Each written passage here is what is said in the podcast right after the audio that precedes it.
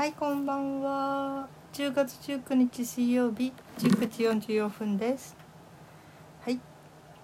え今日はねなんかちょっと前にてかだいぶ前に流行った曲「えー、間違い探し」という曲がありましたよね。うん。えー、この歌についてちょっと話してみたいと思います。これ何年ぐらい前に流行りましたっけね。うん、みんなが歌ってるからちょっと興味があってね。私も歌ってまあ歌詞がなんかいいなっていうのはありましたね。うん、で歌いだしたけど結構難しい。うん、それでどこまで行ったんだろう。A から S A から S って。うんそうね。あのなんていうのかな。点数にする100点満点の点数に言うともう60点ぐらいしか歌えなかったんじゃないかな。多分。うん、でこれって英語ではどうなんだろうと思ってね英語の訳されてるの探したんですよ。割とねヒットした曲ってあの英語訳にして出してる人がいるのでねうんでうん聞いてその時に初めて、えー、驚いたんですね。えー、英語の歌ってあの綴り通りに発音しないんだって唖然としたんですね。私が学校で習ってきた私の時はまあうんとだいぶ前に珍しくねうんともう55年以上前かなね小学校1年から英語があってうち私の学校はもう小学校1年から英語があの毎日あったんですよとにかく英語に力入れてる学校でね。でそこで、まあ、教科書も別の教科書を使ってたから、うん、別の教科書っていうかな中学校高校もあの教科書が文部省で出してる教科書じゃないものを使っていたのでね。うんまあ、特殊だったんだけどまあすごく英語には力を入れてたところだったんですね。ところが、全然学校で習わないものがあったんですね。それがあの英語で言うリエゾン。リダクションとかね。要するに言葉と言葉がくっついた時に何かを省いてしまったり、えー違った音に変化したりとかね、うん、省略要するに省略とかそういうことが起こる。実際の生活の中で、あのー、そうやって、えー、短くなってしまう。ね。そういうことっていうことは教科書には載ってなかったんですよ。私たちの学校の教科書にも。うん。それで洋楽のその歌っていうのもそうだけどまあとにかくその間違い探しを英語バージョンにしたやつ、うん、を歌ってる人。っていうかまあちょっと割となんていうか結構大大大々的っていうかなんていうかちゃんと歌ってる？ちゃんとっていうかまあそういう、うん、プロというかなんていうかそういう感じの人なんだけど何度聞いてもなんかすごいあの歌詞が縮まってるんですね。あれ？この言葉とこの言葉どこ行ったんだ？と思うぐらいなんかないその、えーと、綴り通りの言葉がない。であの頃はまだ YouTube のねあの音源をの速度を変えるってことが私知らなかったんですよやり方。今やっと本当にもう1ヶ月ぐらい前に分かって今はあの速度を変えながら聞くことができるので英語やなんかすごく助かるんだけども今日初めてやっとね間違い探しをそういえば聞いてみようとか思って、えー、と0.75倍にしてちょっと速度を遅れてでもうちょっと聞きたいなってゆっくり聞きたい時とは0.5ぐらいにして速度を変えてうん。まあね YouTube 出してそこの米印っていうか上にちょっとなんか設定マークがあるとかをクリックするといくつかいじれるようになってるんですよね。速度っていうのがあってね。でそこをいろいろ選べる早めることもできるし遅めることもできる。あれは本当に英語の勉強役に立ちますよね。早く言ってて何言ってんだか分かんないような時ゆっくり聞けるからね、で今日もゆっくり今日ゆっくり聞きながらあーこれが聞けたらだいぶ違ったのになって。でも違っても何が確認できるかっていうのはえうんゆっくり聞いても省かれてる言葉がある。要するにあの早くて聞き取れなかったんじゃなくて省かれてる言葉があるっていうことですね。うん、要するにあの英語っていうのはつないでいく時にその語尾の音と次の言葉の最初の音との兼ね合いでね、うん、要するに口がすごく言いやすいように歌いやすいようにっていうかな。っていうふうに変化していく。でも規則性はあるんですよちゃんと。あのこういうものが来た時には、えー、こういうふうに変わることがあるとかね、うん、いろいろと、あのー、そういうこと全部規則があるのでなんかね英語発音パーフェクト辞典とかいう私それとうとう買いましたよ。全てこれに載ってるという本をね。うん、それでなるほどっていうのがいろいろと分かったんだけど、うん、だからね本当に英語バージョン何度聞いても聞き取れないし、えー、まあ聞き取れないというかないんですね言葉がねその飛ばされてたり、うんえー、綴り通りに発音されてなかったりということがものすごい衝撃でした。それで私すごくあの洋楽に興味を持ったんですね。ああ洋楽ってそうなってんだってあのね歌詞とかがね載ってますよね。あの、えー、英語でね。あの通りになんか喋って歌ってないんですよあんまり。歌ってるものもたまにあるけど大抵はどっかとどっかくっついてる。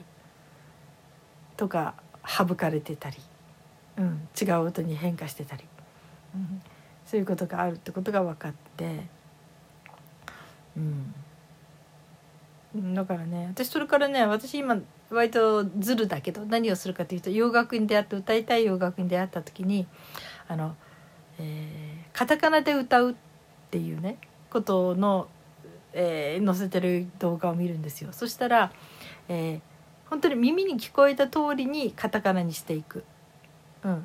これはね日本語でいうカタカナ英語じゃなくてカタカナ英語っていうのは昔のこう、えー、綴りをそのままカタカタに直しただけだけどそうじゃなくて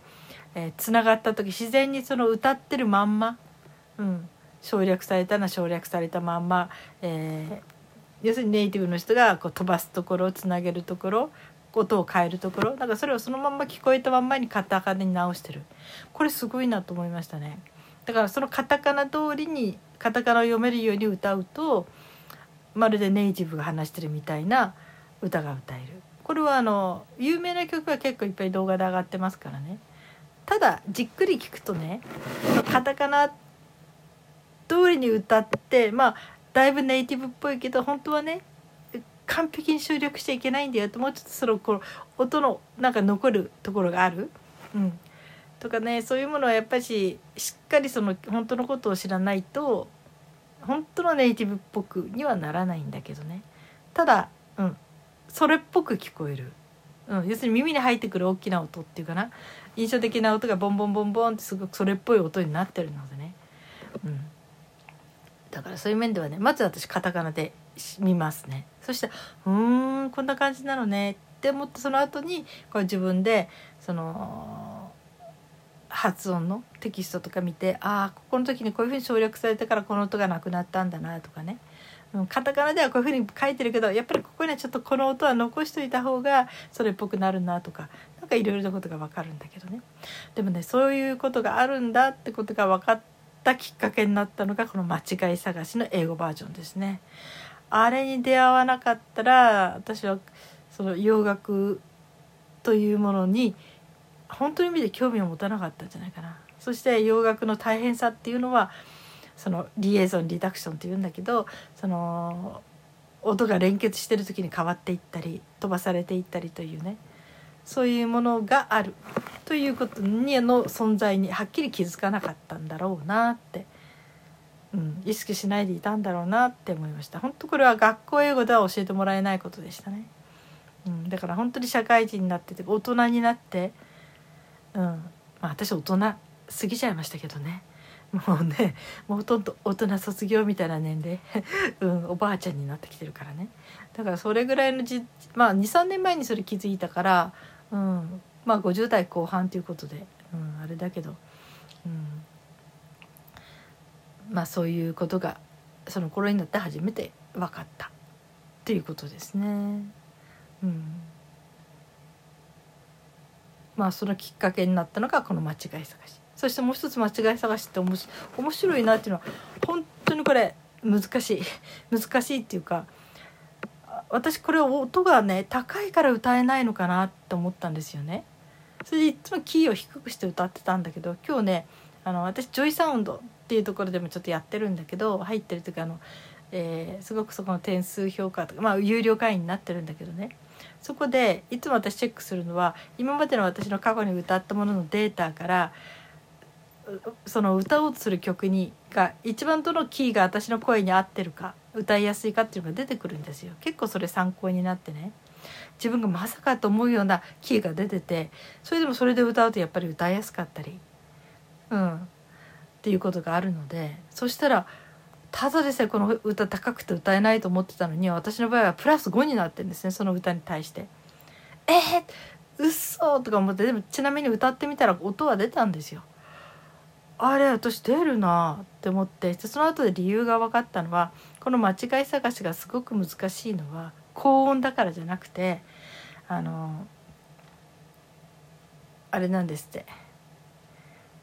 半音階ずつ上がっていく新しい手法？ったかな？それは普通人間の歌声ではなかなかうまく歌えないようになっていると。だからそれが出てきた時にすごくみんな驚いた。うん。そっか人間の歌声ではなかなか出せない音階なんだなとこの半音ずつ上がっていくなんだかかんだかってプロの人が書いてましたね。ああ難しかったの無理ないなって思って、うん、だから今の若い子たちは本当についてきますよねこういう雰囲気にね割とさらりって歌っちゃってる気がしますね。やっぱりこうもともと体に入ってきたリズムとかいろんなものが違っててるんでしょうね。うん、あの私たちの私のような昭和世代の人間とはね、うん、だからあのだけど理由が分かりました。その半音階ずつっていうね。それが、えー、すごくもう階段を上がるように上がっていくって言ったかな。それがすごくこう人間としての歌では歌えない難しい音階であるということを聞いてすっごく納得して無理ないな。そうだったんだみたいに思って。だから高い音が高いからじゃなくてその音階の要するに難しさ不自然さっていうのかな。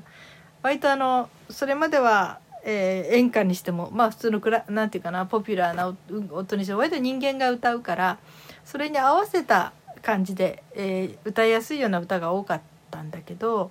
このボカロとかね出てきて割とこう初音ミクとかなんかそういう風な人間じゃないものが歌うということが出てきてから割とそういうような前には考えられなかったような、えー、歌いにくい歌機械音じゃないとついていけないみたいなそんな歌がいっぱい増えてきましたよね。まあ間違い探しはねボカロじゃないけどでもそういう似た感じの難しさが入ってたんだなって、うん、知って今日すごく納得しました。うんだからねうん。そこだったんだなって思って、うん、ほんとねなんかすごく音階の難しい歌ってありますね私の世代にとっては。私の世代って言ってもやっぱりその人の声に合わせて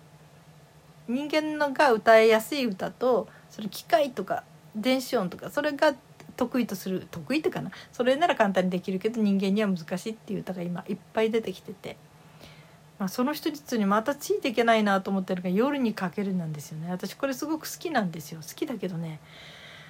なかなか歌えないんですよね。そしたらちょうどピアノバージョンっていうのを歌ってる友達がいて、うん、ああこれならゆっくりで歌えるかもしれないと思って今度またちょっとジョイサウンド行くとそこであのテンポも変えられるんですね。うんと25%引き。25%遅くすることところまでから25201515って変えていけるので、うん、そこでゆっくりそのメロディーをしっかり体に入れるためには、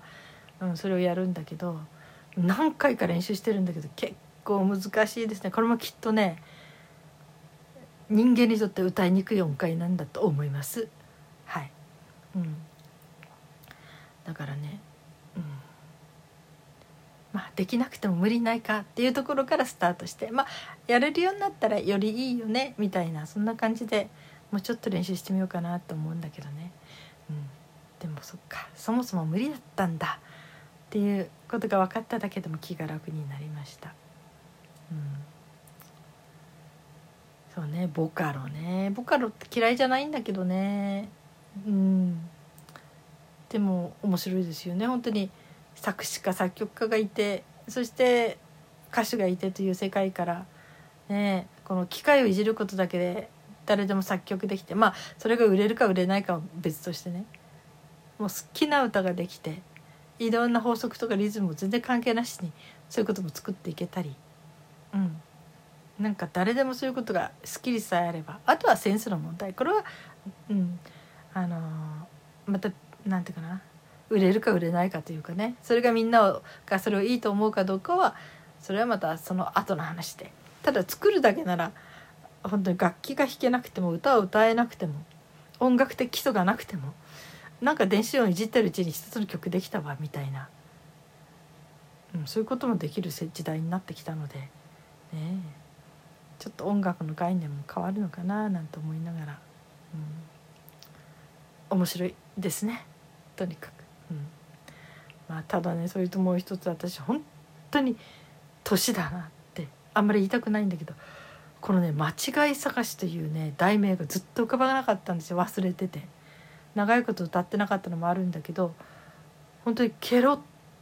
と忘れてて思い出せなくって今日やっと何かの時にああったって昔のなんかあのー、登録した何かのねあれにひょこっと出てきてああこれが題名だったってやっと分かったんだけど、うん、歌手の名前とかね。昔歌った歌の本当に昔歌った歌なら覚えてんだけど最近なんかうん。そうね。えー、まあ5年以内に新しく歌った歌みたいな歌に関してはちょっとねただこの本当にケロッとすっかり忘れている思い出せないというのはつくづくあすごいなってやっぱりね年齢的なものが多いんじゃないかなとは思うんだけど、うん。まあ、それか薬膳的に言うと血虚？血が虚しいって書くんだけどね。なんかそういう血という体にとって大事なもの血とはちょっと違うんだけど、まあ、似たような意味かな。それをこうしっかり蓄えることでまたその物忘れしにくい頭に戻っていくみたいな、うん、っていう確かにね、うん、去年かな。一昨年かな、うん、あのちょっと精神的にも疲れた時に漢方薬、うん、あの買いに行ったことがあるんですね。でそこでいろいろとカウンセリングしてもらってカウンセリングどんな薬がいいかって。その時に、えー、シンピカリュウという薬出されて本当は頭がふっと楽になってね。でそれと同時になんか血が足りてないということでなんかね物忘れがすごかったのがそれがねちゃんとしっかり頭がしっかりしてきてね。ああやっぱりそういうことだったんだなって年っていうよりもそういう大事なものが、えー、欠けてた、うん、だからそれは何かの形で外部から補えるんだなっていうことも分かってきて、うん、あいろいろありますね。はいそんなんで今日は間違い探しについてのお話をしました、はい、もうみんなあまり歌わないのかな。一時期誰でも彼でも歌ってましたよね。カラオケでなんか一番歌われている歌の123「レモン」とか「間違い探し」とか。これがすごいヒットしていたことがありましたね。はい。皆さん今日はどのようにお過ごしだったでしょうか、はい、今日も生きていてくださってありがとうございます。それではまた明日。